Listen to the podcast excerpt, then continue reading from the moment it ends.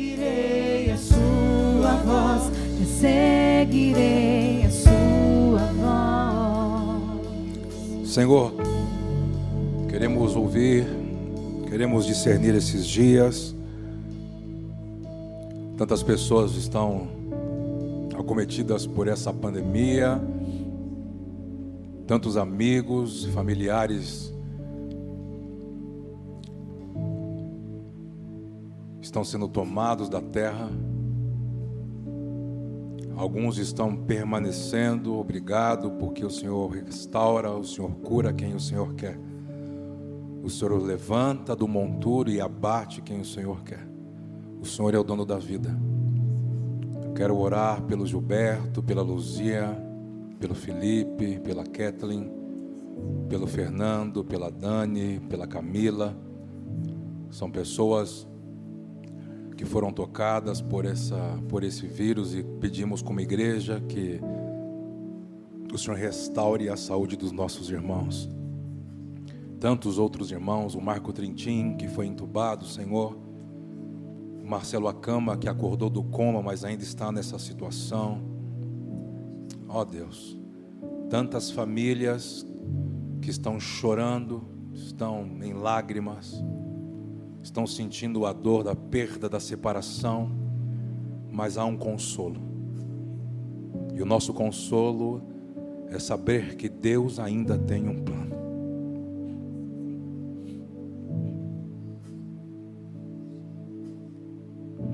E nós estamos de pé porque o Senhor ainda tem um plano. Há um plano para a humanidade, há um plano para o cosmos. O plano ainda não se assim encerrou. Ainda não cruzamos a linha de chegada. Na verdade, tudo isso são personagens nas tuas mãos para compor o quebra-cabeça do plano.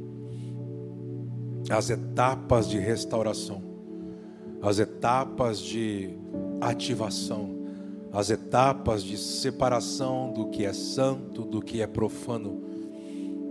Por isso, como uma casa que dedica a sua vida a Ti, Senhor, nós nos rendemos de corpo, de alma e espírito.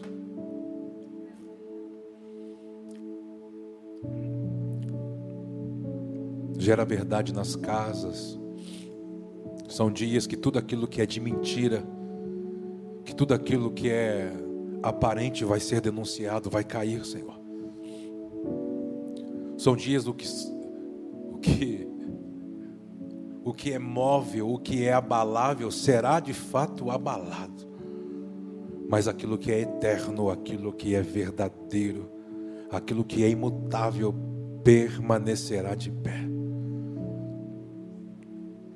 Por isso clamamos por famílias não haverá avivamento nas igrejas, não haverá avivamento nas cidades, se o Senhor não entrar nas casas. Por isso, tudo que é mentira, tudo que é aparência, abala esses dias, Senhor. Acenda a luz. Acenda a luz. E não importa o que for aparecer. Se houver amor, honra, dedicação da vida, haverá misericórdia, haverá perdão, haverá restauração, haverá libertação, haverá resgate, haverá livramento, haverá separação, Senhor. Por isso, ensina-nos como transicionar nesses dias não em inteligência, mas em sabedoria. A sabedoria que vem do alto, a sabedoria que vem da vida. Ensina-nos, Adonai. Assim seja.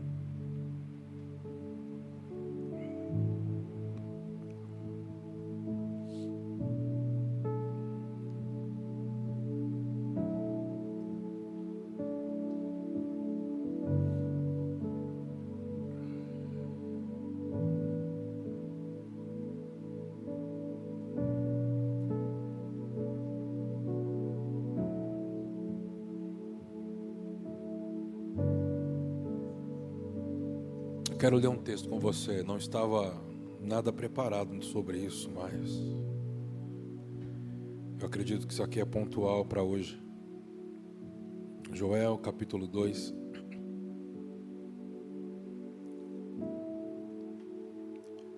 Versículo 12.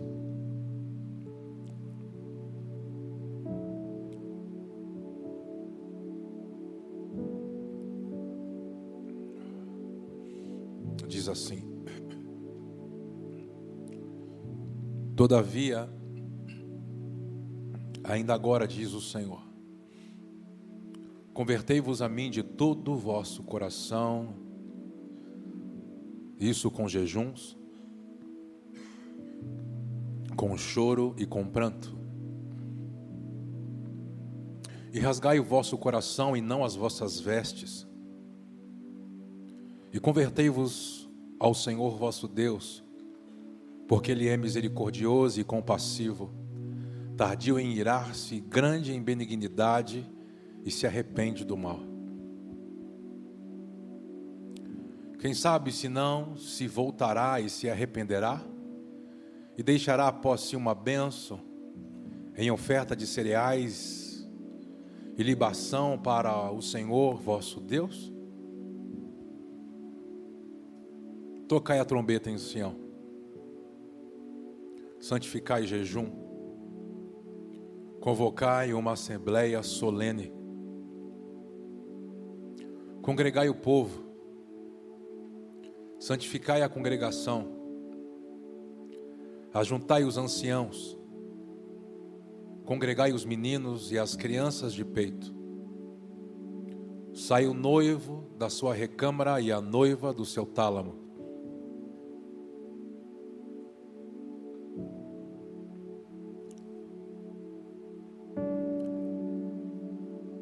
Para mim, esse verso mexe comigo. Porque muitos falam-se de casa de oração, de sala de oração, de casa sacerdotal, mas não conseguem compreender qual é a sua movimentação nesses dias. E os céus está provocando sacerdotes.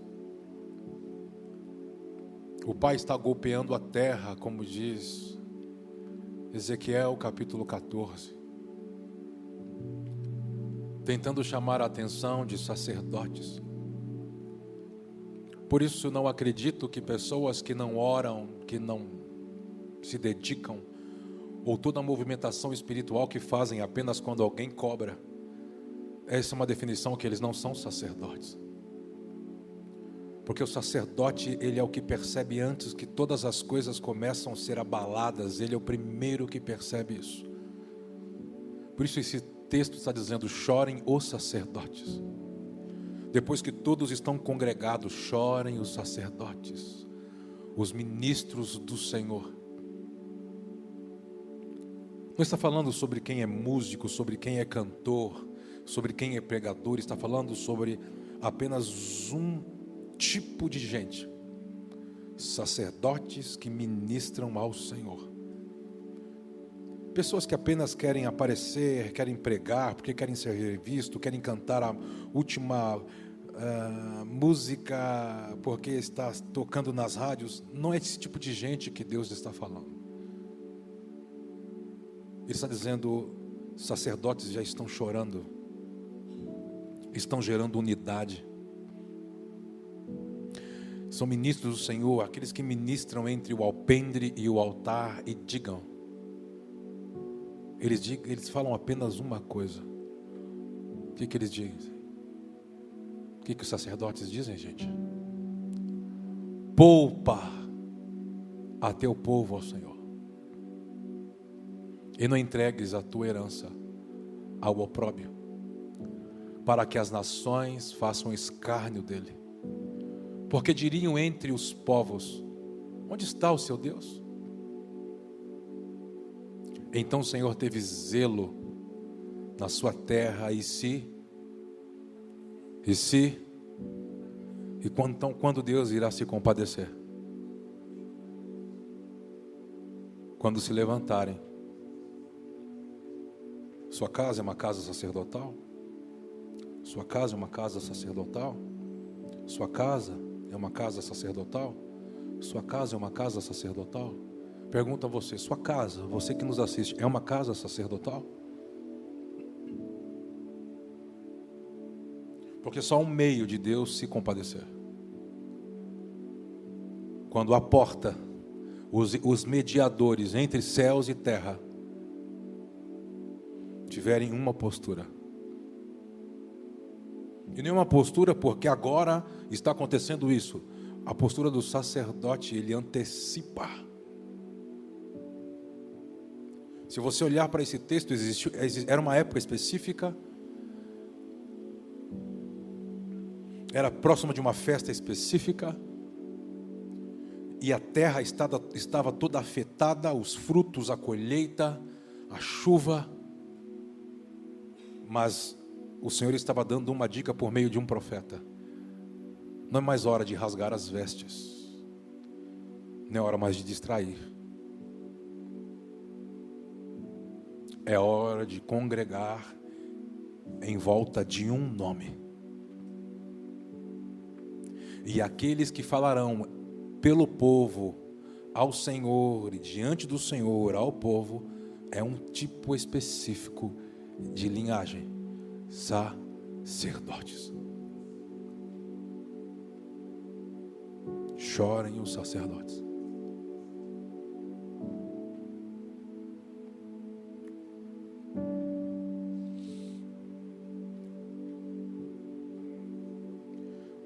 O Senhor está desmistificando tudo aquilo que tinha nome de e nunca foi. Parecia ser e nunca foi. Por isso, ordene sua casa. Ordene seus filhos, sua esposa, seu cônjuge.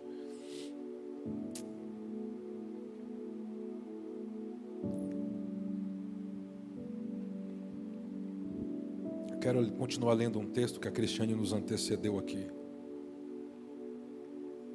Eu quero ler Marcos 14.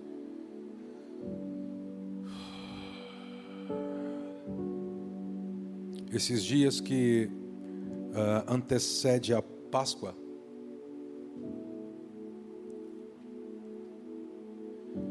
são dias que, se você olhar para as Escrituras, você pode enxergar o Senhor golpeando os deuses do Egito, até chegar no dia D, as dez pragas até chegar no dia que eles tinham que sair.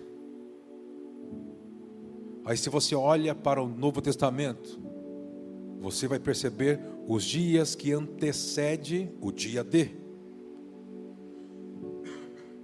E esse texto que a Cristiane é, nos deixou, você vai ver em ah, esse jantar, se eu não me engano, em João 12, em Lucas 7, em Mateus 26 e Marcos 14. Eu quero ler Marcos. Cada, cada evangelho vai ter um pouquinho mais de detalhes, né? Vamos ler do versículo 1 ao 9.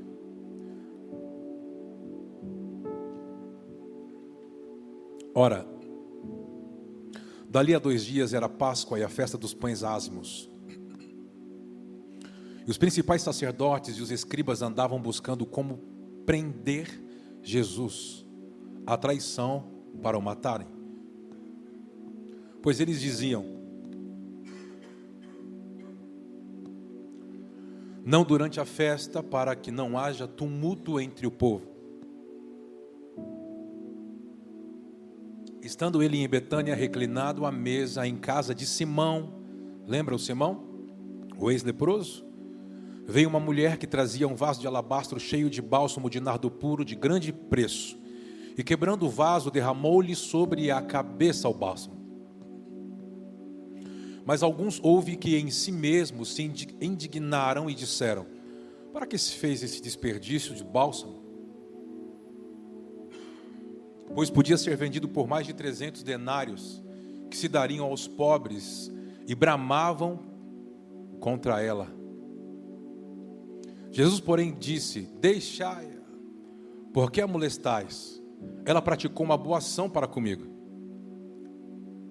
Porquanto os pobres sempre os tendes convosco, e quando quiserdes, podeis fazer bem a mim, porém, nem sempre tendes. Ele fez o que pôde, ela fez o que pôde, antecipou-se a ungir o meu corpo para a sepultura. Em verdade vos digo que em todo o mundo, onde quer que for pregado o evangelho, também o que ela fez será contado para a memória sua.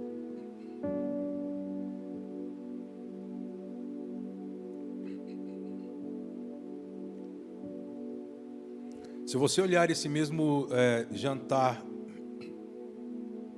no Evangelho de Lucas, se eu não me engano,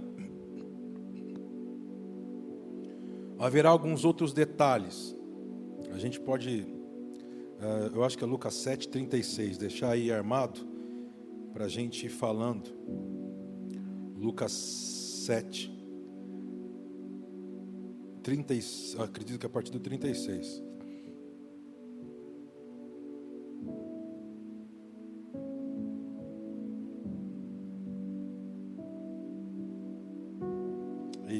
Aqui tem mais detalhes. Podemos ler? Um dos fariseus convidou-os para comer com ele, e entrando em casa do fariseu, reclinou a mesa. E eis que uma mulher pecadora que havia na cidade, quando soube que ele estava à mesa em casa do fariseu, trouxe um vaso de alabastro com bálsamo. Estando por detrás aos seus pés, chorando, começou a regar-lhe os pés e com lágrimas os enxugava com os cabelos da sua cabeça e beijava-lhe os pés e ungia com bálsamo.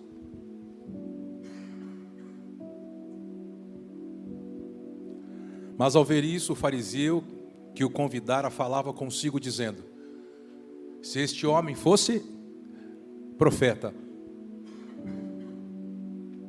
saberia quem é e de que qualidade essa mulher que o toca, pois é uma pecadora. E respondendo Jesus, disse-lhe: Simão, tenho uma coisa a dizer-te. Respondeu ele: Dize, mestre.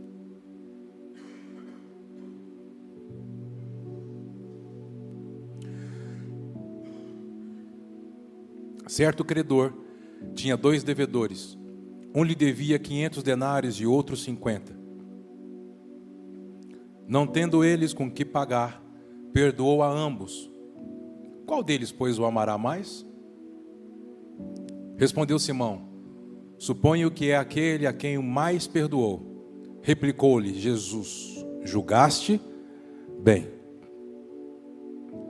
E voltando-se para a mulher, disse a Simão: Vês tu essa mulher? Preste atenção aí, gente. Entrei em tua casa e não me deste água para os pés, que era uma tradição ter um vaso de desonra na porta, onde se lançava coisas quebradas, lixo, mas esse vaso também era para ser enchido por água, para ser lavado os pés de quem se achegava. Então ele diz: Eu entrei na sua casa e você não lavou os meus pés, mas esta com as suas lágrimas os regou e com seus cabelos os enxugou. Não me deste ósculo, preste atenção, era uma tradição. Chegar em uma casa e a pessoa te receber com um ósculo.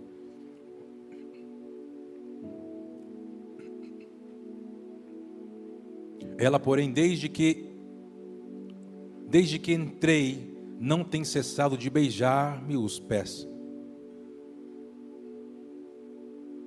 Não me ungiste a cabeça com óleo, era uma tradição você ser um anfitrião ungindo a pessoa com a fragrância da sua casa. Mas esta com bálsamo ungiu os meus pés. Por isso te digo: perdoados-lhes são os pecados, que são muitos, porque ela me, porque ela muito me amou. Mas aquele a quem pouco se perdoa, pouco ama. E disse a ela: Perdoados são os teus pecados. Mas os que estavam com ele à mesa começaram a dizer entre si: O que, que eles diziam entre si? Quem é esse? Que até perdoa pecados? Porque naquela tradição, quem perdoaria pecados?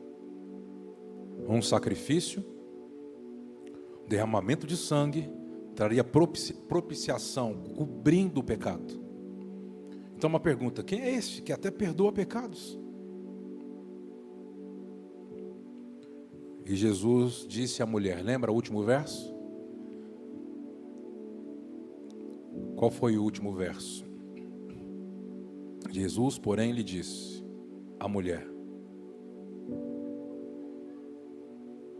A tua fé te salvou. E disse mais: Vai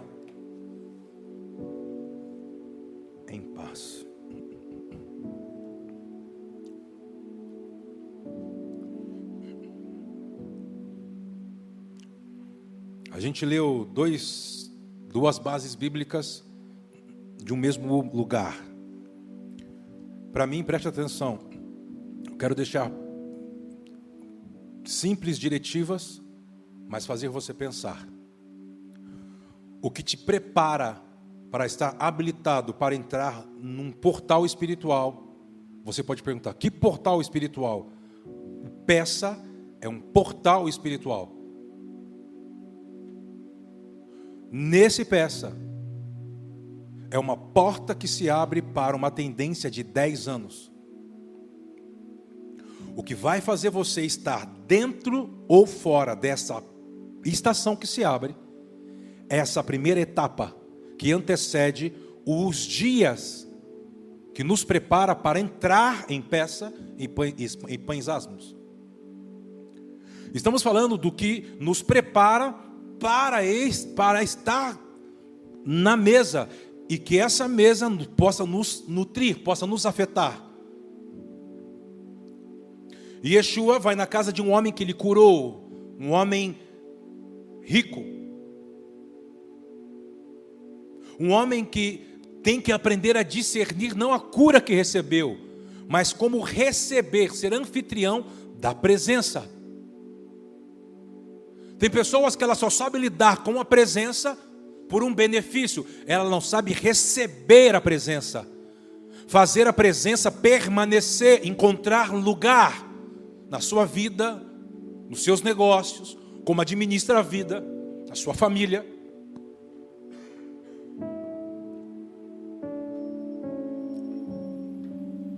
Existem pessoas iguais a Simão, o ex-leproso, você vai vendo que nesse texto que acabamos de ler, Yeshua narra para ele: Viste essa mulher? Porque ele estava julgando o que Simão julgou, lembra? Com alguns que estavam na mesa e com alguns discípulos de Yeshua. Se ele fosse profeta, ele nem deixaria essa mulher tocar ele. Yeshua olha para ele e diz: Uau, como você só foi capaz de receber uma cura, mas não é capaz de me ver quem eu sou. Não é capaz de entender quem está na sua mesa, não é capaz de discernir quem entrou na sua casa. Viste essa mulher? Então ele começa a narrar. Vou falar sobre a sua tradição. Eu entrei na sua casa. Você quis, quis me mostrar o que você possui mas você foi um péssimo anfitrião. Porque parece que o que você tem de fato é uma lepra que foi curada fora, mas você, com as suas atitudes, continua leproso. O que é a lepra? Te torna insensível. Você é tão pobre que nada do que você tenta me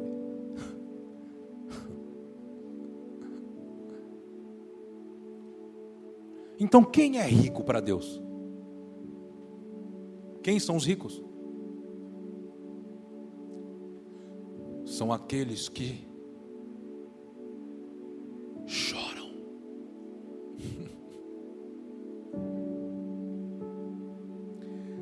Aqueles que percebem entre o alpendre onde está o povo e entre o altar de Deus. É o mediador, aquele que percebe. A pergunta é: você tem percebido? Ou você só está chorando porque pessoas estão. Você está entendendo porque o Pai está permitindo isso se aproximar de você? Você está percebendo porque algumas coisas chegaram diante dos teus olhos? Você está percebendo o porquê talvez pessoas da sua família têm sido afetadas? Você está percebendo porque a economia foi afetada e talvez está afetando você? Ele disse para aquele homem: Olha para esta mulher, não julga a mulher, não me julgue, olha para ela eu entrei na sua casa, você não lavou os meus pés. Ela, com as suas lágrimas, lava os meus pés, mas ela já me recebeu, me ungindo para aquilo que eu vim fazer na terra. Sabe por que o pai não respondeu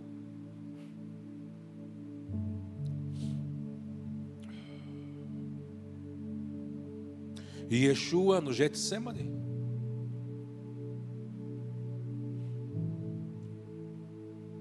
Porque uma mulher obedeceu ao pai. Uma mulher já tinha adorado ao filho, dedicando a sua vida ao filho. Quando uma adoração já é entregue, ele não tem que falar mais nada no Getsemane. O pai estava falando por meio daquela mulher. O que ela fez, empurrou Yeshua para nos abrir uma porta espiritual, para nos fazer saltar. Por isso, dias que antecede o dia D são dias de dedicação da vida. Não é sobre o que você tem, você pode ter muitas coisas, como a Cristiane disse e não dedicar nada delas, elas não glorificam ao Filho, elas não glorificam ao Pai. Tudo que Simão tinha glorificava a ele, ele não sabia se movimentar, esperava que alguém fizesse por ele. Há momentos que um sacerdote não pode ter ninguém que faça por ele, é o sacerdote que tem que fazer. O que Yeshua estava fazendo na casa daquele homem? Querendo torná-lo um sacerdote. Então ele disse: Viste esta mulher?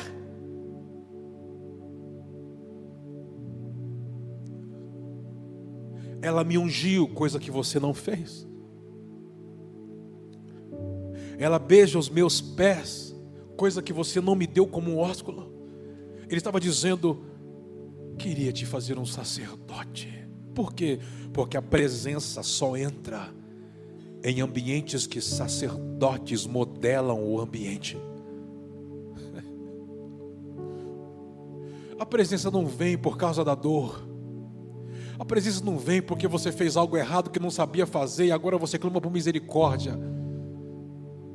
Ele estava dizendo para um homem que deveria funcionar e não funcionava: Viste esta mulher meu pai moveu ela para esse lugar. Aonde esse evangelho for pregado, ninguém tira o nome dela. Por quê? Porque ela teve que entrar em um papel que você deveria fazer e não fez.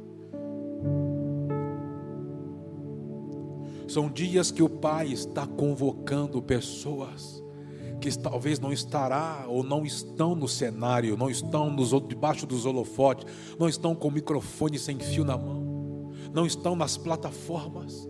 Mas onde eles estão? Eles estão entre o alpendre e o altar. se derramando diante de Yahweh, chorando onde ninguém vê.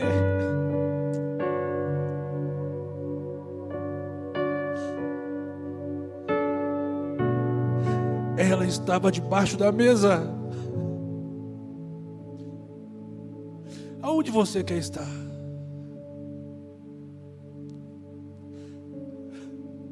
A questão é onde você pode estar em um melhor lugar e não fazer o que você deveria estar fazendo.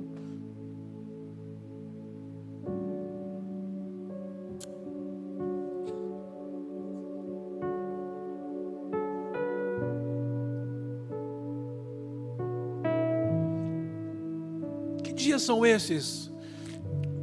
Ele está removendo lugares, está removendo pessoas de lugares, está reposicionando pessoas. O que está acontecendo? Ele está vindo. Põe em ordem a sua vida. Manda embora esses pecados que se tornaram pecados de estimação. O céu cobre toda a terra. As conversas vãs sentimentos paralelos, conversas distorcidas, pensamentos obscurecidos, posturas equivocadas. Conserta a sua vida.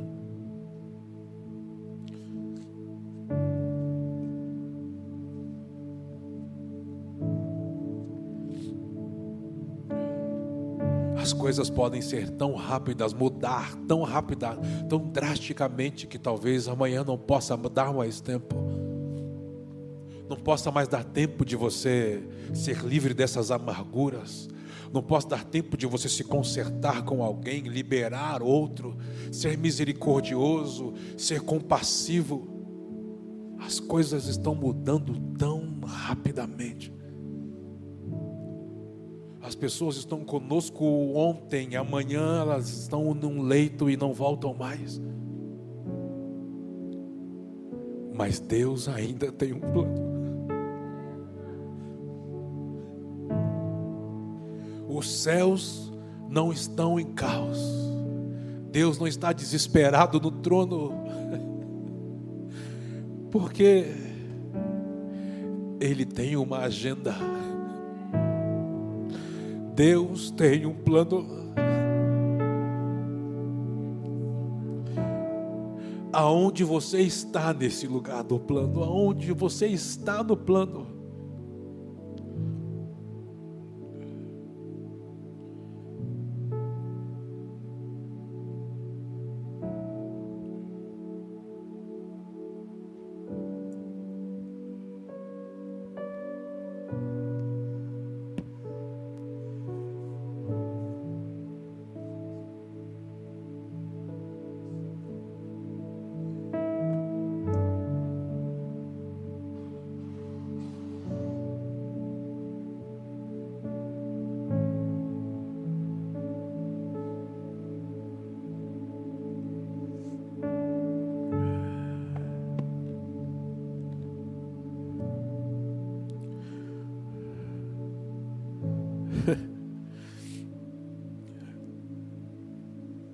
Há um momento que ele fala para alguns discípulos, ele diz: Os pobres vocês sempre terão, vocês terão oportunidade para dar comida, vocês terão oportunidade para suprir alguém, vocês terão.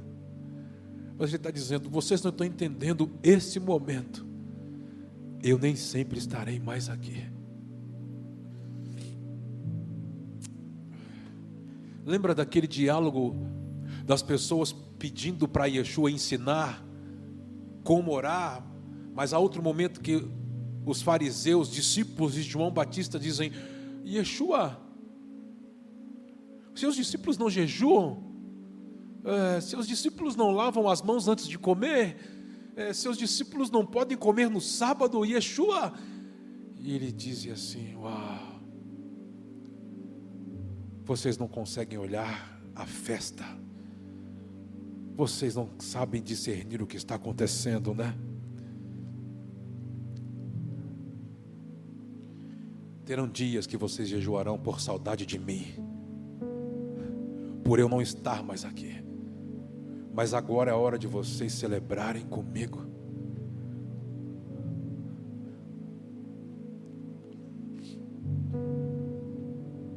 A mulher quebrou a forma.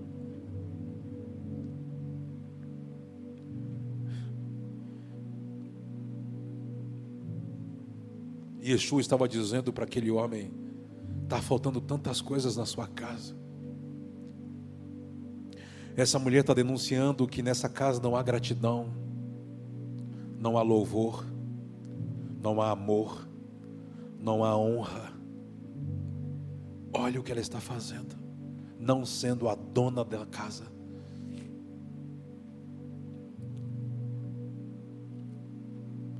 Tudo que aquela mulher estava fazendo, ela estava dedicando, dedicando o que tinha de valor dedicando o seu cabelo, dedicando as suas lágrimas, dedicando, dando o ósculo santo, dedicando a sua vida, era o que ela podia fazer. Que dias são esses? Dias de dedicar a sua vida. Quebre o vaso, quebre a forma. Você vai continuar sendo a mesma pessoa, fazendo as mesmas orações, cantando os mesmos louvores, pedindo perdão pelos mesmos pecados pedindo para que Deus possa tocar as mesmas áreas da sua vida, você não acha que isso é um egoísmo? Você não acha que se fosse para ele mudar, ele já tinha transformado? Será que o que está precisando se tomar a outra forma, se quebrar, é você? Será que ele não está dizendo, vamos andar, vamos prosseguir? Será que ele não está querendo mover algo no seu nome? O que Yeshua estava falando para aquela mulher? meu Pai falará da sua reputação aonde esse evangelho for pregado. Por quê? Porque você soube ser anfitriã. Você soube me ungir. Você me serviu com o que você tinha, me empurrando para o meu propósito. Quando Jesus, depois desses momentos, chega no Getsemane, não há resposta. Por quê? Porque o Pai já havia falado com uma mulher. sempre em uma lacuna, parece que na ausência da voz, sacerdotes percebem que o Pai já falou antes. e pessoas que se movem quando só o leite derramou, fica tentando achar a voz, movendo a voz, que a voz tem que se mover. O que vai acontecer agora? Vão ficar sempre no vácuo, por quê? Porque alguma coisa já os roubou. Como roubou? Preste atenção, são dicas. Yeshua está caminhando, vem uma mulher que sabia como tocar, se movimentar com no meio de um sacerdote, de um rabino. Se eu tocar no tzit, tzit,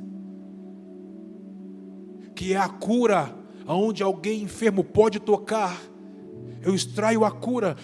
Quando alguém toca nele na jornada, onde as pessoas empurravam, puxavam o cabelo, apertavam, oprimiam, ela tocou com sabedoria.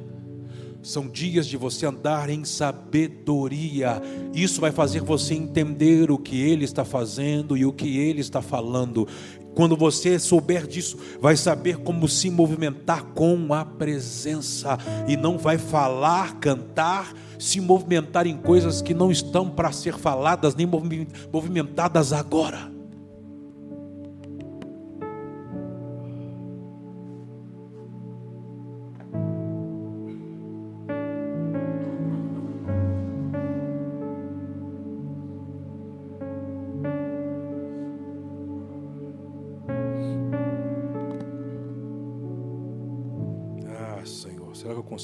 Isso aqui.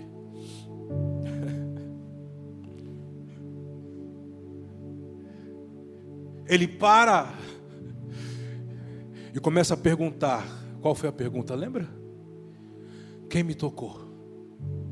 Quem me tocou? As pessoas começam a se assustar porque começa a abrir aquele clarão, abre, começa a se afastando. Não fui eu, não fui eu. Aí ele chega em Pedro e Pedro diz: Yeshua, o que, que é isso? Lembra? As pessoas te apertam e te oprimem. Meio que Pedro está dando uma bronca em Jesus, em Yeshua. Ele olha para Pedro e diz assim: Eu não perguntei quem me aperta e quem me oprime. Como assim? Eu não estou entendendo.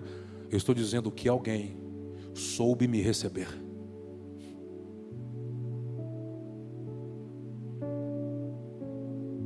Alguém se aproximou com temor. No meio dessa baderna, alguém me tocou em sabedoria. Porque alguém roubou de todos esses que só me veio por curiosidade. Alguém tomou.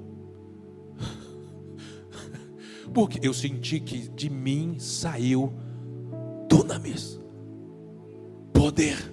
Alguém tirou de mim poder. Eu não dei, eu não ministrei. Está entendendo? diferente o que ele está falando. Alguém sacou. Não foi eu ministrar, recebe, recebe. Ele diz: alguém veio em sabedoria e temor, porque sabia o caminho e fez, pum, tirou eu senti, está aqui, quem é?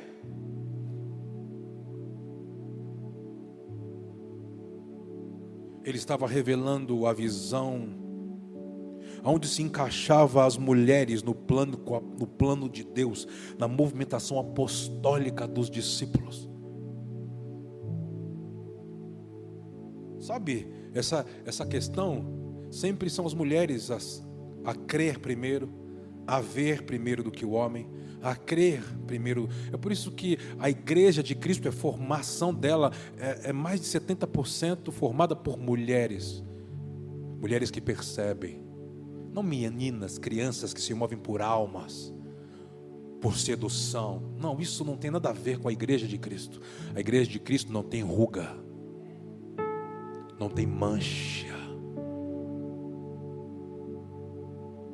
é inviolável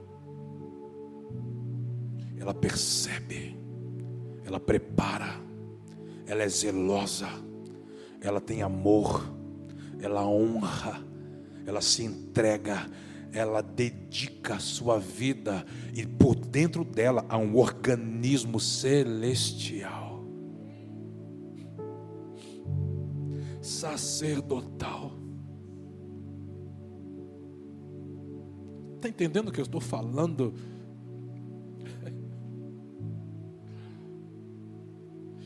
Foi a mesma coisa que aconteceu naquela casa. Uma mulher entrou sem ser convidada.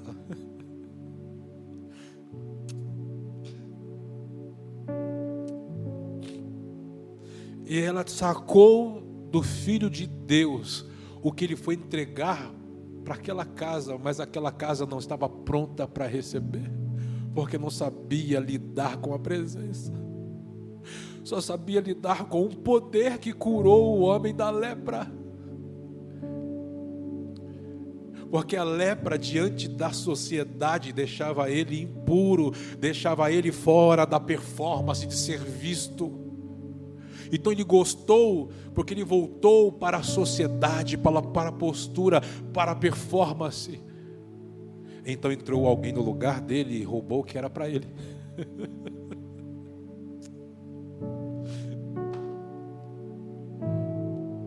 Tirou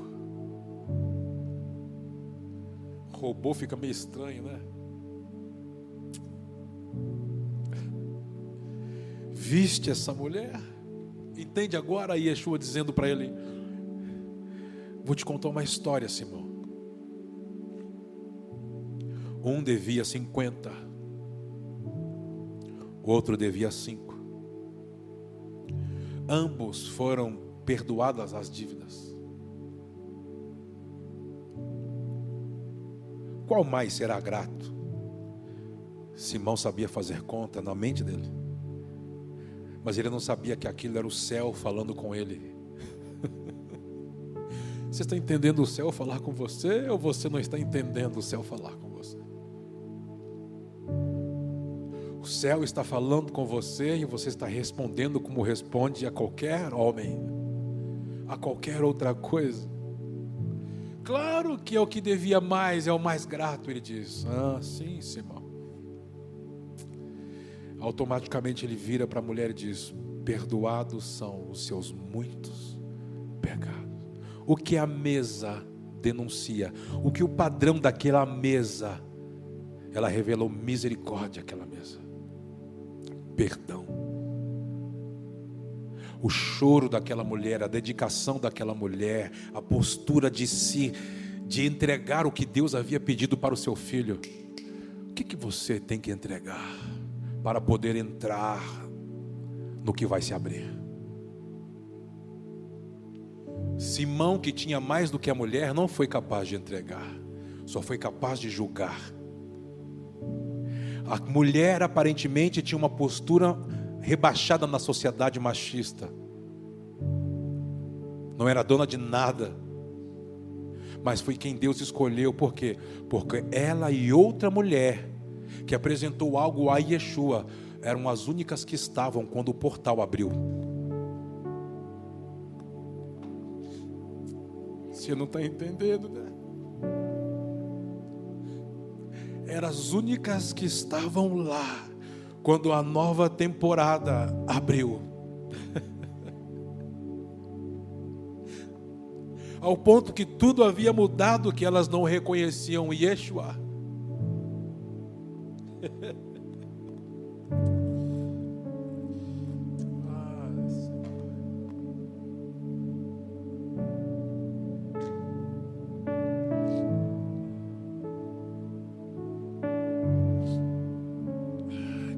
Você?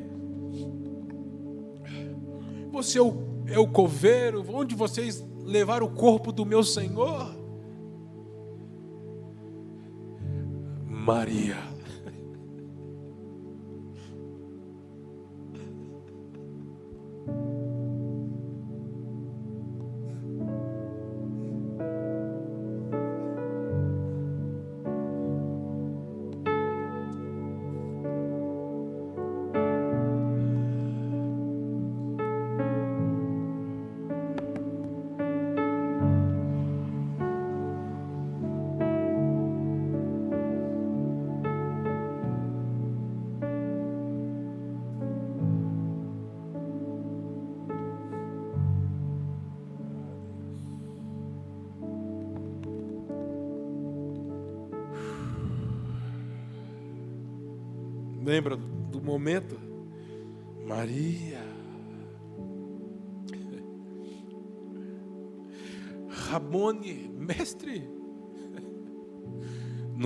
Mais me tocar, mulher.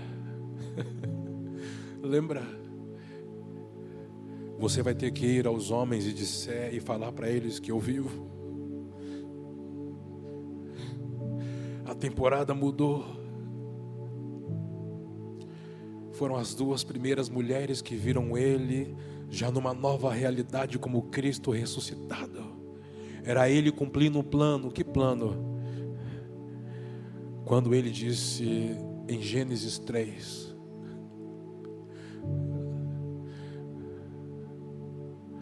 Filho do homem nascerá do ventre de uma mulher.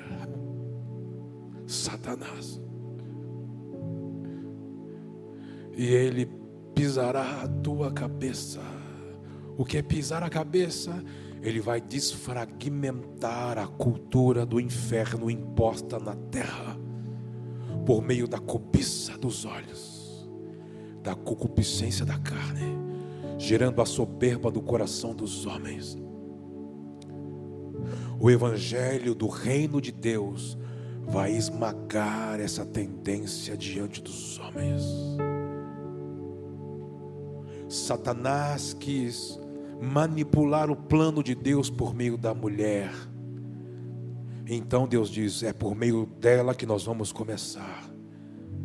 Foi por meio da mulher que Yeshua entrou na terra, encarnou na terra. Por isso que no novo nascimento, quando ele sai do outro lado, vencendo a morte, as primeiras que podem ver são de novo as mulheres.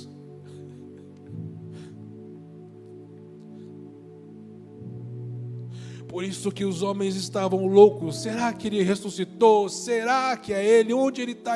Elas apenas viram e creram. Se renderam, se prostraram de novo. Se levante como uma mulher sábia. Ordene a sua casa.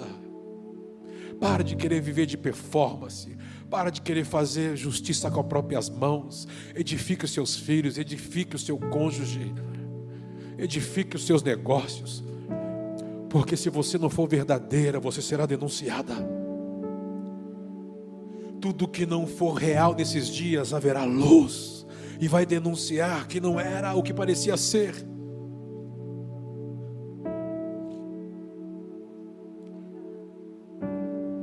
E diz que elas saíram correndo.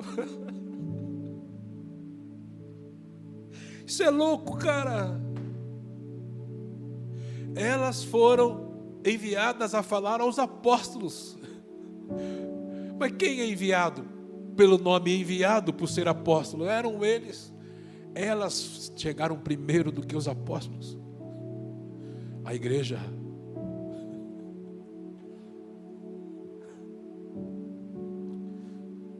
Viste essa mulher, Simão. Viste, Simão, essa mulher. Para quem que ele está falando ali?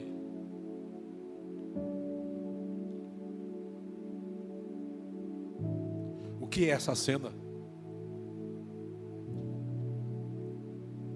Será que Simão não representa alguém, algo? Viste a minha igreja? Viste a minha igreja? Será que o Pai não está falando por meio da igreja? A alguém que está fora dela? Que se move por aparência, são insensíveis, tem poder, influência, mas não sabem receber a presença, porque só sabem se relacionar com aquilo que estabelece poder. Esses são os dias.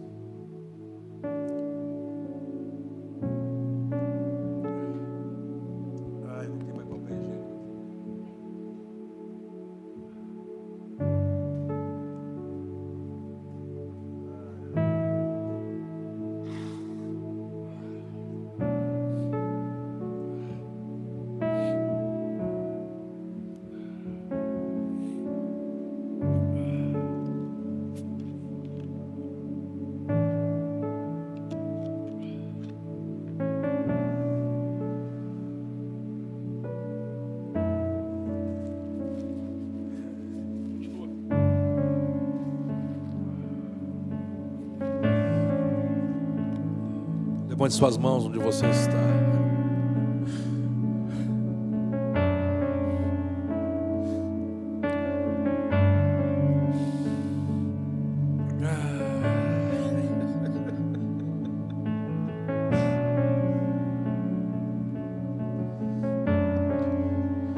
Dedique a sua vida a Ele, cara. Onde você me assiste, onde você estiver, dedique a sua vida a Ele. Sua vida só faz sentido quando você está nesse lugar, de, lugar de dedicação da vida. Amar a Deus acima de todas as coisas, corpo, alma e espírito. Um lugar de, de- de dedicação da vida.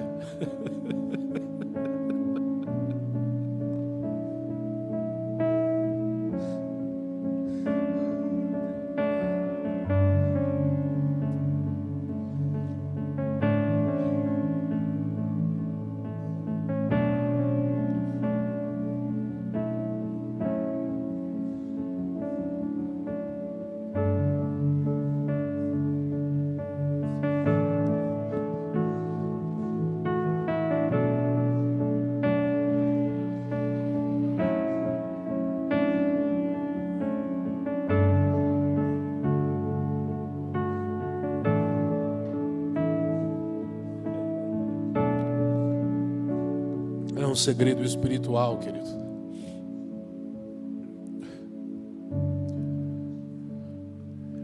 Ele via a mulher, diz: Vá em paz, os teus pecados estão perdoados.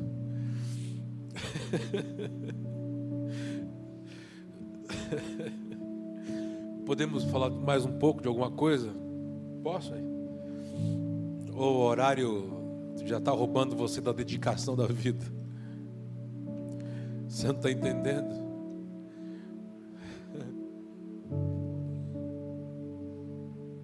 Marcos capítulo 14, verso 12.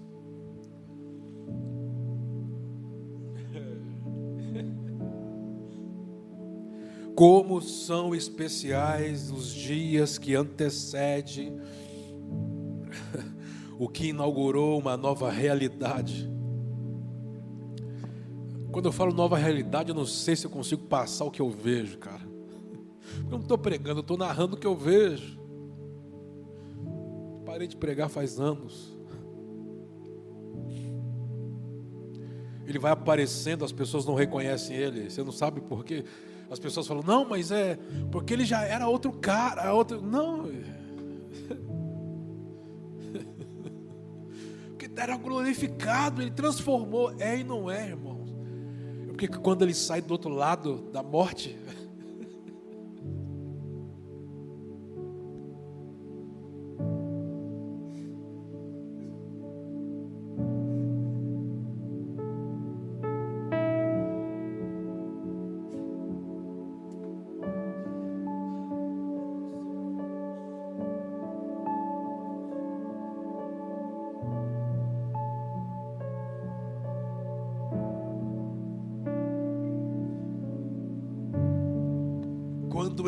saiu do outro lado da morte, o cosmos estava todo mudado.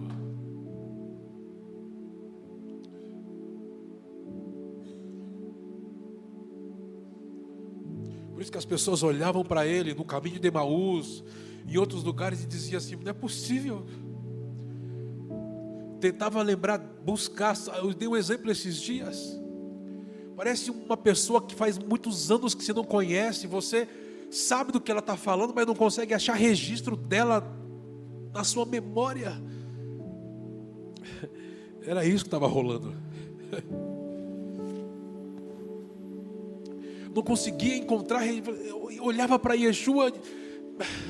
Por quê? Porque na verdade tudo era outra coisa. O cosmos, o céu, a terra, o que era aquilo? Ele estava redimindo a humanidade, estava redimindo o que era tudo criado, estava redimindo tudo, ressignificando tudo.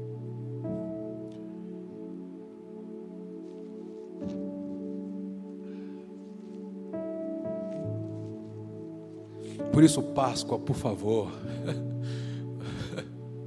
não diminua a um ovo de chocolate, a duas orelhas grandes a um animal que pula.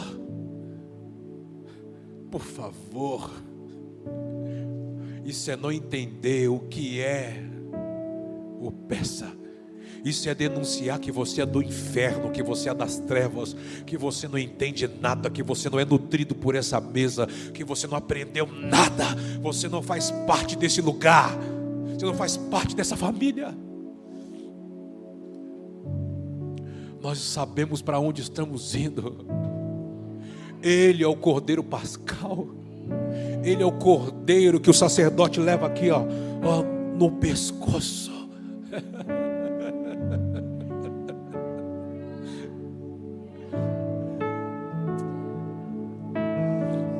ah, Dedicamos a nossa vida dedicamos nossa vida. Dedicamos.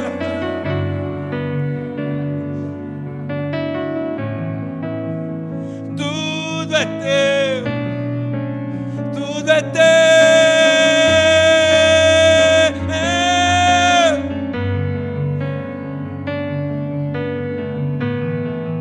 Nada é nosso, tudo é teu. Pode falar para Ele alguma coisa, cara. Tudo é dele, tudo é para a glória dele, tudo é dele, tudo é dele, tudo é dele. Viste esta mulher, Simão.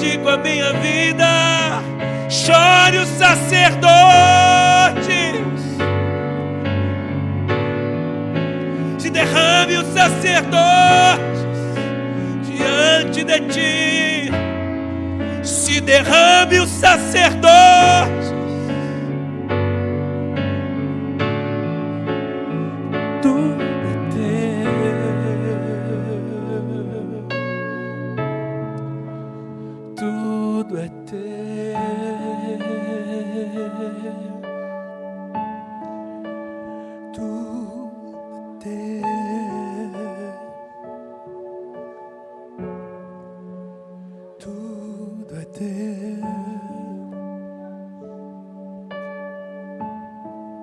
Se você não souber ser anfitrião da presença,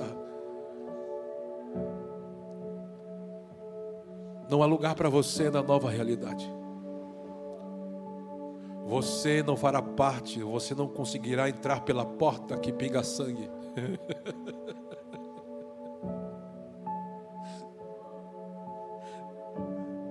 Por isso que a cruz não é o fim. É a porta. É o meio pelo qual entramos numa realidade para o qual fomos formados a saber andar nela.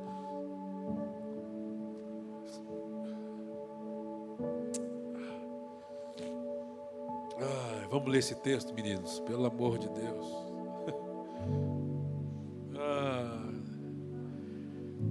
Dedique a sua vida.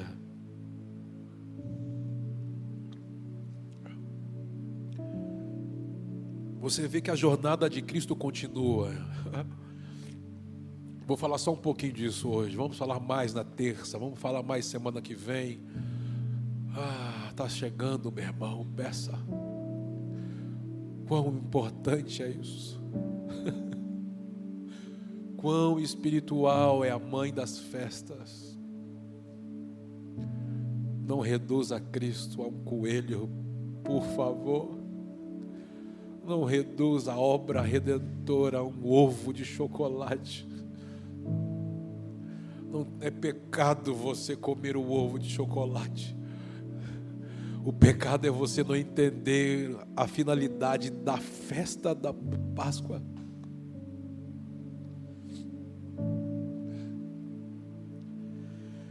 Ai, vamos. Ora, no primeiro dia dos pães ázimos, quando imolavam a Páscoa, disseram-lhe seus discípulos: Aonde queres que vamos fazer os preparativos para comeres a Páscoa?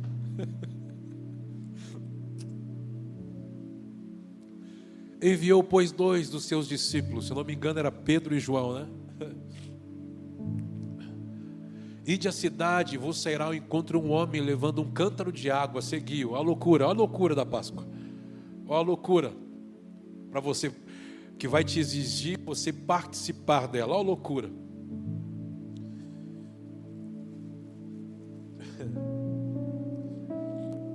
É hoje, né, pastor Clécio? Ah, rapaz.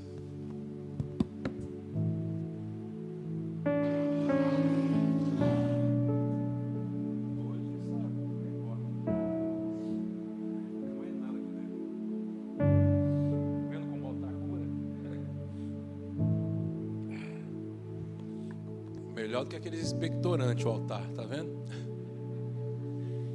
Altar cura ainda, rapaz. Vamos, vamos. E onde ele entrar, dizei ao dono da casa. O mestre manda perguntar. Esse o mestre manda perguntar, não é louco, né? Onde está o meu aposento? Onde está o cômodo?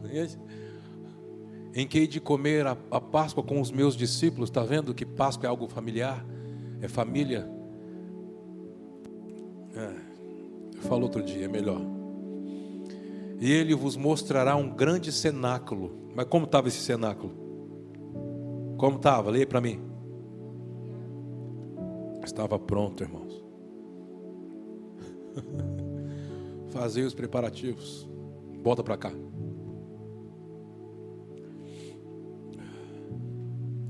Sai da primeira etapa da mesa. Primeira etapa da mesa, uma mulher é protagonista. Uma mulher se torna exemplo, a sua postura de dedicação à sua vida, fora as tradições religiosas. A primeira etapa foi deixada uma lição. O que eu quero dizer para você é que estamos esses dias que antecede essa primeira etapa. Por isso você precisa dedicar a sua vida para entender o que ele exige de você. É uma grande oferta que você nunca deu. Não olha para a oferta, porque a semente nunca é maior do que o fruto. Na verdade, ele está olhando para o teu coração. Tudo que você não entrega, não dedica, é como Satanás estivesse de olho para tocar naquilo e tirar da sua vida. Quantas pessoas entenderam isso há 12 meses atrás? Encarnaram algo, está lá na casa deles, está lá na vida deles. Entenda que agora não está ligado a mais que você pode ter, mas de uma realidade de 10 anos que você pode entrar.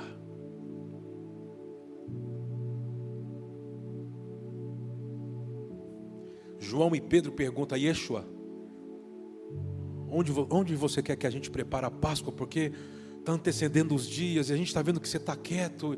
Na verdade, não é que ele estava quieto, ele estava gerando essa disposição neles.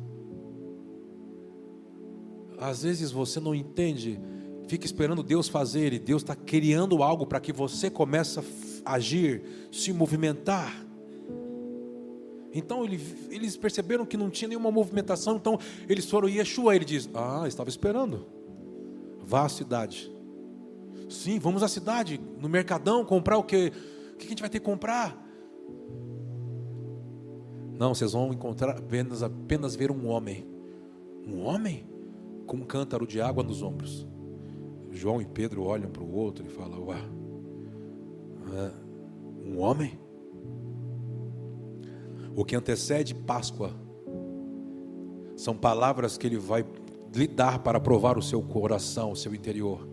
E saber se você vai ter capacidade de se entregar a essa palavra, dedicar a sua vida, se adequar à palavra e perseguir essa palavra. Essa palavra vai ser a chave, é o segredo para que a porta que pinga sangue se abra para você. Porque ele vai te golpear, no que sentido? Para ver como você ainda julga a vida, como você vê as pessoas, vê coisas. Se existem coisas em você que não, não compete, não, não, não dá liga para essa temporada, ainda há esperança para os nossos dias, ainda há esperança para você. O segredo é agora, são esses dias.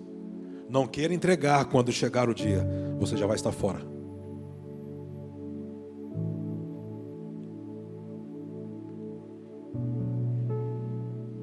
Você está aí, João e Pedro olharam para o outro e foram para a cidade. Quando chega na cidade, um monte de mulher. Não, mas não está na Bíblia. Imagina comigo uma, uma imaginação santificada. Quando ele, ele fala para você ir para um lugar, porque você vai ver uma cena, com certeza o que está lá é o que? É outra cena. Ele vai provar você. Senta e espera.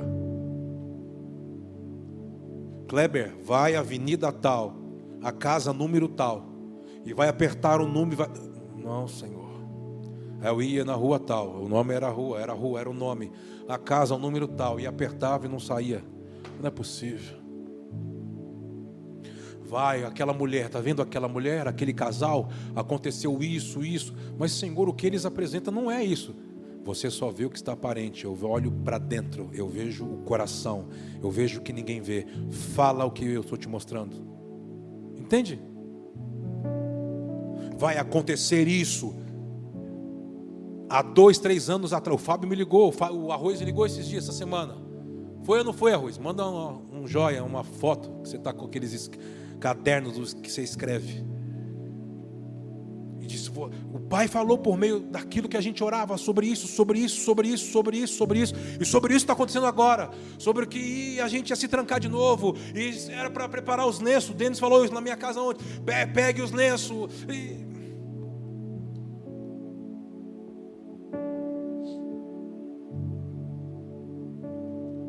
parece que não se encaixava. As, as pessoas olhavam para a gente e falavam: Cara, você tem noção do que você está falando? Nada a ver aí, Brasil vencendo, olha a economia, ó, bombando, olha você está louco. Anota. E eu vou, o que vai me segurar quando esse dia chegar, vai ser o que ele falou agora. Eu disse para o arroz: o que faz sentido para a gente segurar nesses dias, nessa loucura, é o que ele nos falou antes que essa cena chegasse. Se você tem uma palavra que te antecedeu antes da cena, se agarre nela. Isso é um nome: esperança. Isso é crer em esperança. É isso aí. Se você não tem, então você só tem que crer em alguma coisa que está diante de você agora. Qualquer coisa. Eles foram para a cidade e esperam, olham um para o outro, mas ninguém quer reclamar, porque era Yeshua, era a ceia. E daqui a pouco, quem sai passando com. Não passava homem com cântaro, irmão. Não era cultura para aquilo. Por isso que as pessoas, os discípulos se assustaram quando no lava-pés Yeshua tira a roupa de rabino, pega o vaso de desonra, enche de água e começa a lavar os pés, porque ele estava fazendo um papel desse tipo de mulher que ia pegar água no poço, para usar água para os afazeres da casa. Era como um, um nível muito baixo de uma escrava.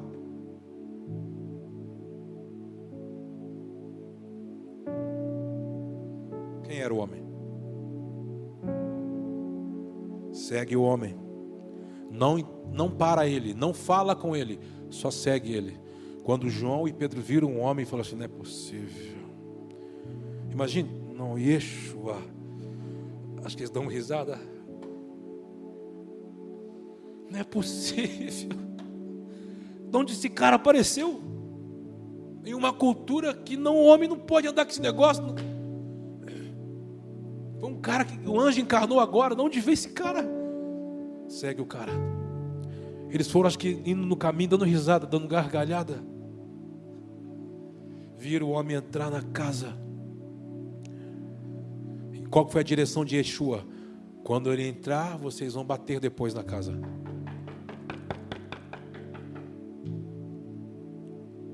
E vão chamar o dono da casa. E aí? E vocês vão perguntar ao dono, olha que loucura aonde está o lugar que o nosso Senhor vai celebrar a peça, o peça. Eles bateram na casa, a loucura. Para você entrar pela porta que pinga sangue vai te custar. O pai vai te ofender com palavras, com exigências para você vai ver se você vai dedicar de fato toda a sua vida. Isso vai te custar tudo.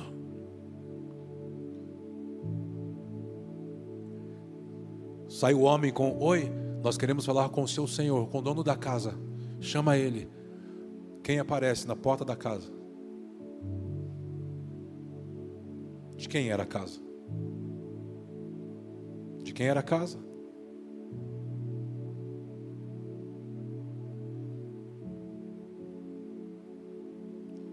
Aparece um homem chamado Barnabé.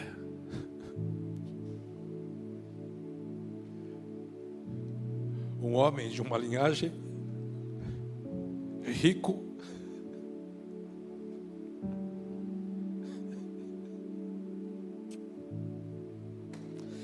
que sabia receber a presença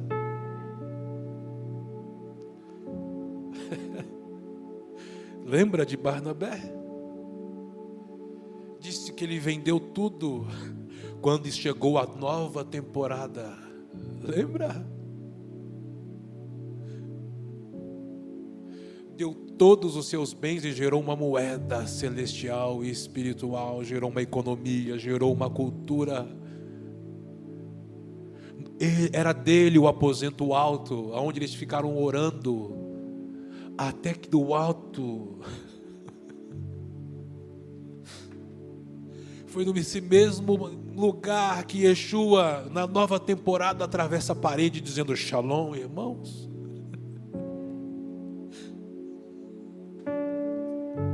Diferente daquele homem que não soube que perdeu a grande oportunidade da vida dele. Quem foi Barnabé? Barnabé entrou no lugar dele.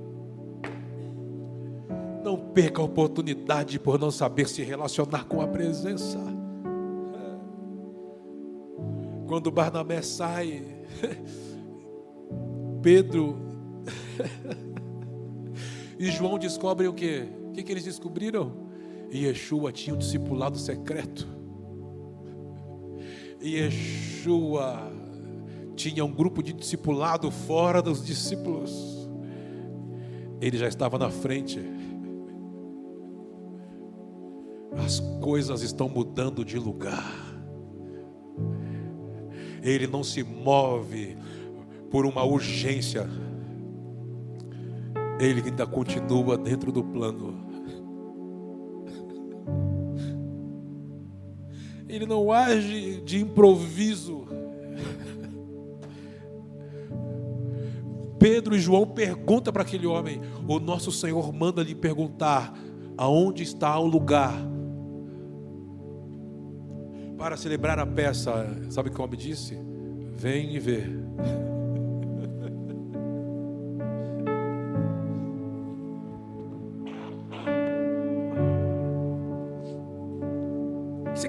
dizer, Kleber? Já estava pronto o lugar. Você está pronto? Ou só se move quando as coisas apertam? Só entrega alguma coisa quando, ai meu Deus, preciso fazer alguma coisa. Barnabé já estava com o lugar todo mobiliado. Quando Pedro e João entram, eles tomaram um susto. Como isso? Barnabé disse, Barnabé disse Ele me disse para eu ficar pronto.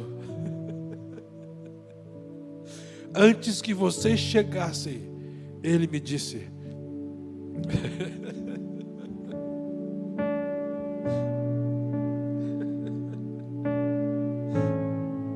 Eu só estava esperando a hora. Eu oro por você, meu irmão consigo mais não.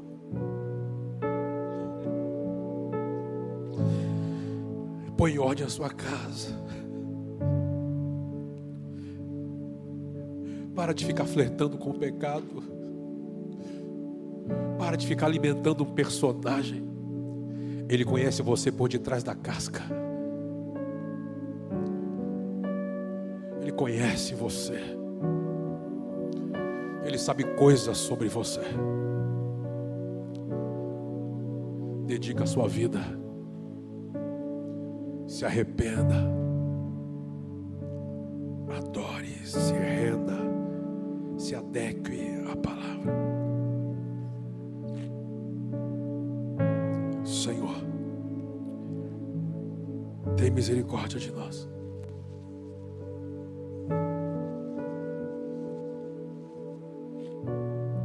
Todas as vezes que nós não te entendemos. E achamos que vai mover o Senhor, são movimentos fora de hora, fora de época. Nós queremos dedicar a nossa vida, nós queremos trazer, fazer a primeira semeadura de, na festa dos pães ázimos, são as, as primeiras colheitas que trazemos aquilo que o Senhor tem nos dado. Não queremos ser desleais com a sua casa, com o Senhor. Queremos ter uma nova postura. Eis-nos aqui, Senhor. Perdoa os nossos erros, perdoa os nossos pecados, Senhor. Queremos ter a postura correta para o ambiente propício, para a estação vigente que o Senhor está trazendo. Eu abençoo os meus irmãos. Eu abençoo a expansão da fé. Uma visão que o Senhor nos deu para preparar uma família. Para quando chegar o tabernáculo de fato, quando o Senhor aparecer, a gente estará dentro das festas, dentro do time correto. Que a tua misericórdia venha sobre essa nação. Tem misericórdia dessa nação as pessoas que nos assistem, que o Senhor possa alcançá-las agora, as convencendo de tudo aquilo que depositamos na tua presença diante dos meus irmãos essa manhã. Que a tua palavra os alcance, que possamos nos adequar à Sua palavra, que possamos entender esta estação, que o Seu nome seja visto.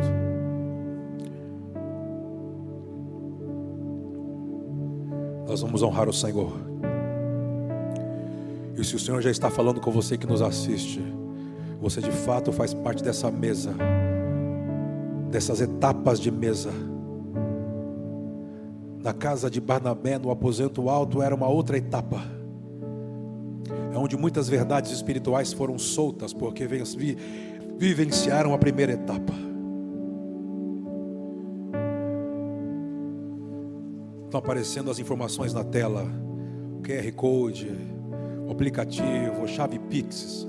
Honre ao Senhor.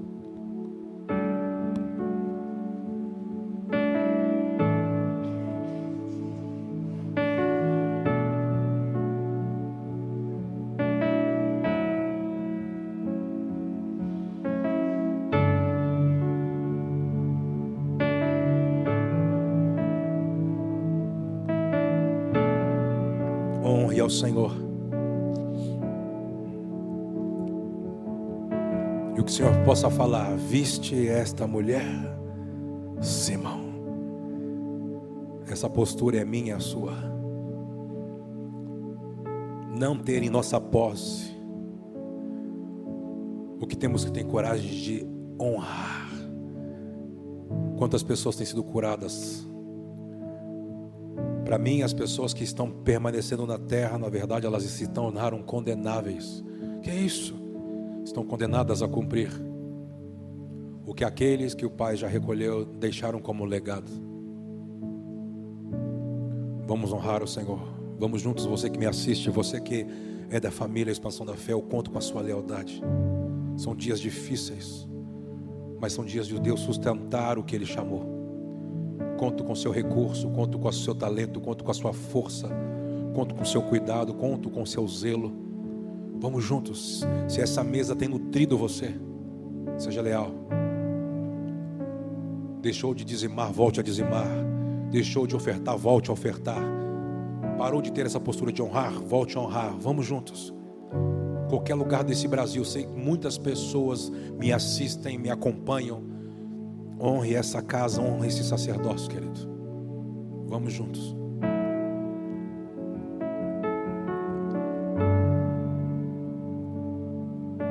Pai, eu quero honrar essas pessoas que honram o Senhor por meio dos dízimos, das ofertas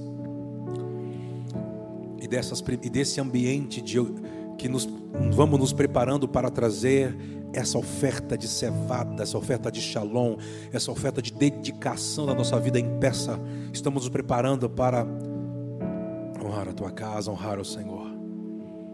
Visite as famílias, todas as famílias, do menor ao maior. Essa família em especial, a expansão da fé, e irmãos que me acompanham de todo o Brasil e de fora do Brasil, que a tua porção os alcance que o teu favor os alcance, que a sua temporada os alcance, que essas etapas de preparação que antecede dias de peça possa nos afetar, porque nós queremos nos adequar, nos tornar. Sim, Senhor. Que a unção de Isaías 53 invada os hospitais, as casas, homens e mulheres, que o Senhor ainda tem um plano com eles aqui na terra não é apenas para ficar com as pessoas que as amam. Se o Senhor tem um plano com eles na terra, repreende a morte agora. Para isto se manifestou o Filho de Deus, aquele que venceu a morte por meio da Páscoa.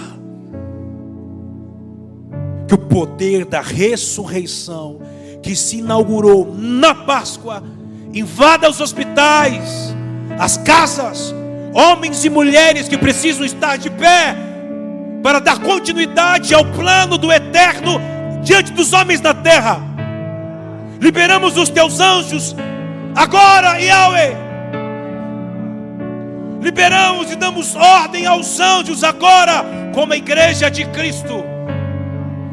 Que os anjos conhecerão a sabedoria de Deus por meio da igreja de Cristo Liberamos os teus anjos que haja cura, levando cura, levando ativação, levando vida, levando vida, levando vida na autoridade do dono da vida, Yeshua.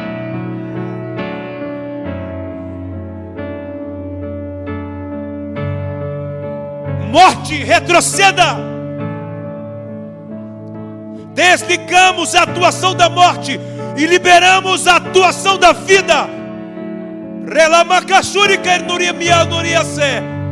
Haja esperança, entre a vida, haja força do Espírito Santo, haja cura na autoridade do nome de Yeshua, o nome que está acima de todo nome, Yahweh, o nome que encontramos salvação.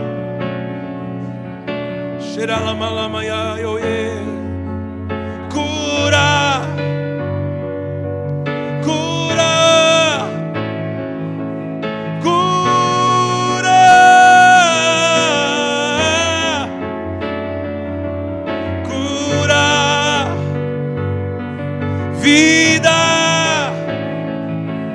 Sopra, Ruach HaKodesh. Sopra, Espírito Santo. Sopra a tua vida. Sopra a sua vida. Receba cura, você que me assiste.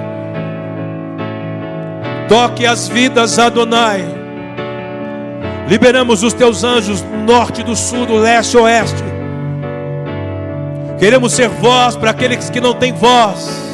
Diante de ti, como sacerdotes, levantamos as nossas mãos e abençoamos a nossa nação. Abençoamos os governadores, não eles, mas aquilo que o Senhor está falando por meio deles, fazendo por meio deles, sendo personagem ou não, nós confiamos no seu plano, por isso toque a nossa nação.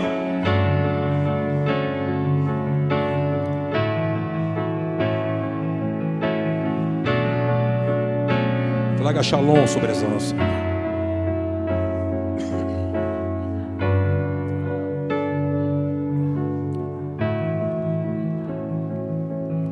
Poder da ressurreição, o poder da vida, da vida de Yeshua.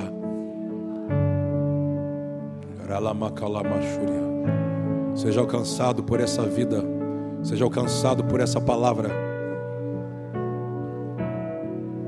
vida de Deus. Rai. Rai.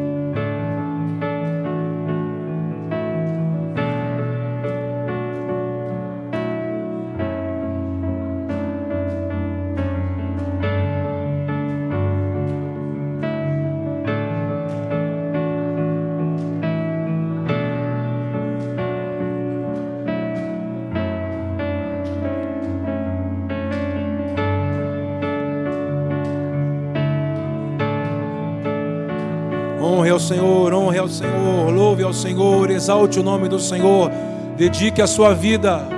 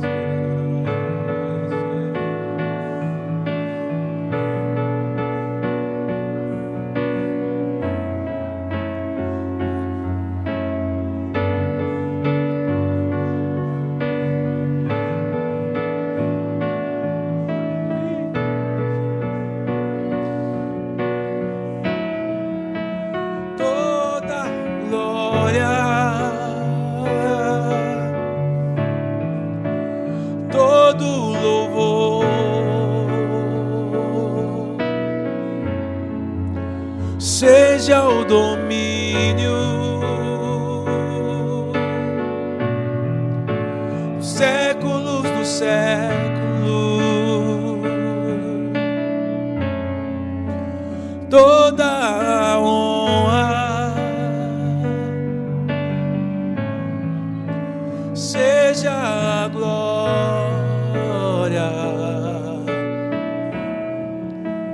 todo o domínio.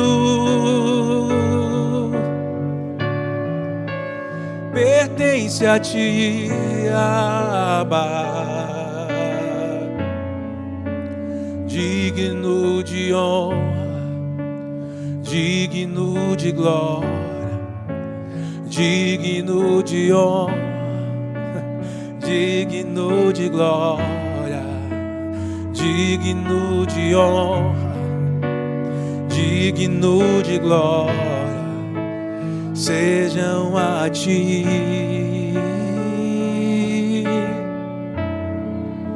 Eu vejo o Senhor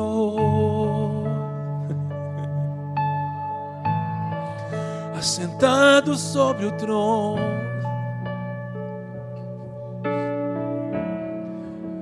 O ancião de dia, legislando as leis nos insere em seu plano. Abba, nos insere em seu plano.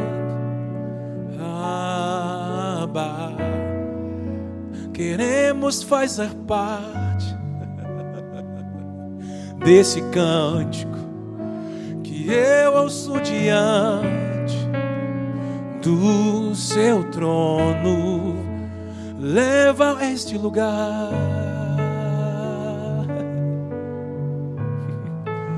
Acima dos homens,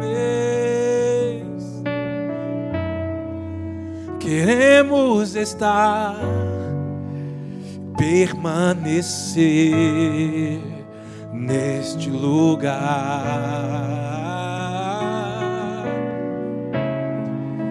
Santo, Santo, Santo.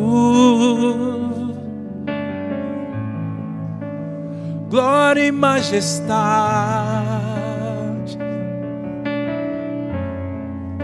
estão diante dele.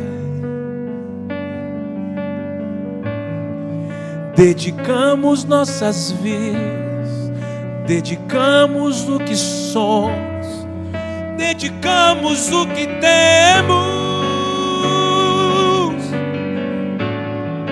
dedicamos o que temos,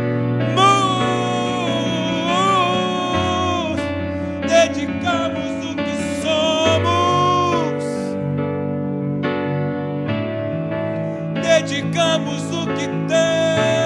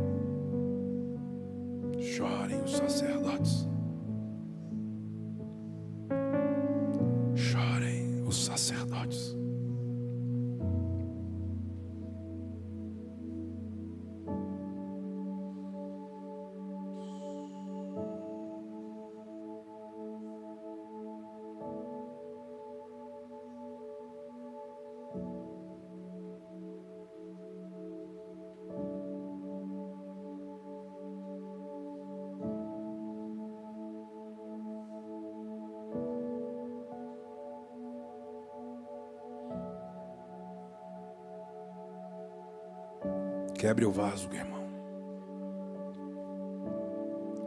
Quebra o vaso, irmão.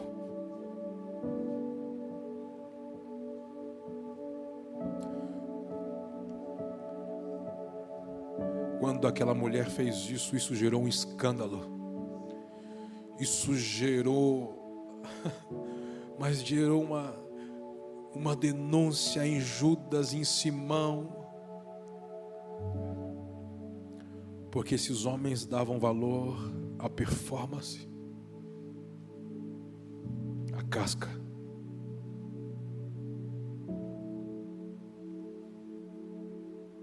Não entrarão nessa nova temporada quem não quebrar a casca. Quem não se derramar por inteiro diante dele, não entrarão.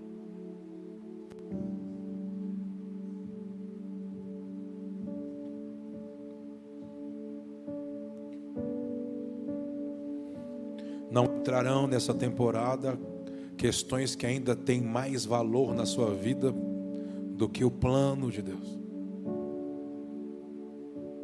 Você tem que usar o que você tem de maior valor e maior recurso para fazer o plano encarnar. Foi o que aquela mulher fez. Ela empurrou Yeshua para o plano de redenção de tudo.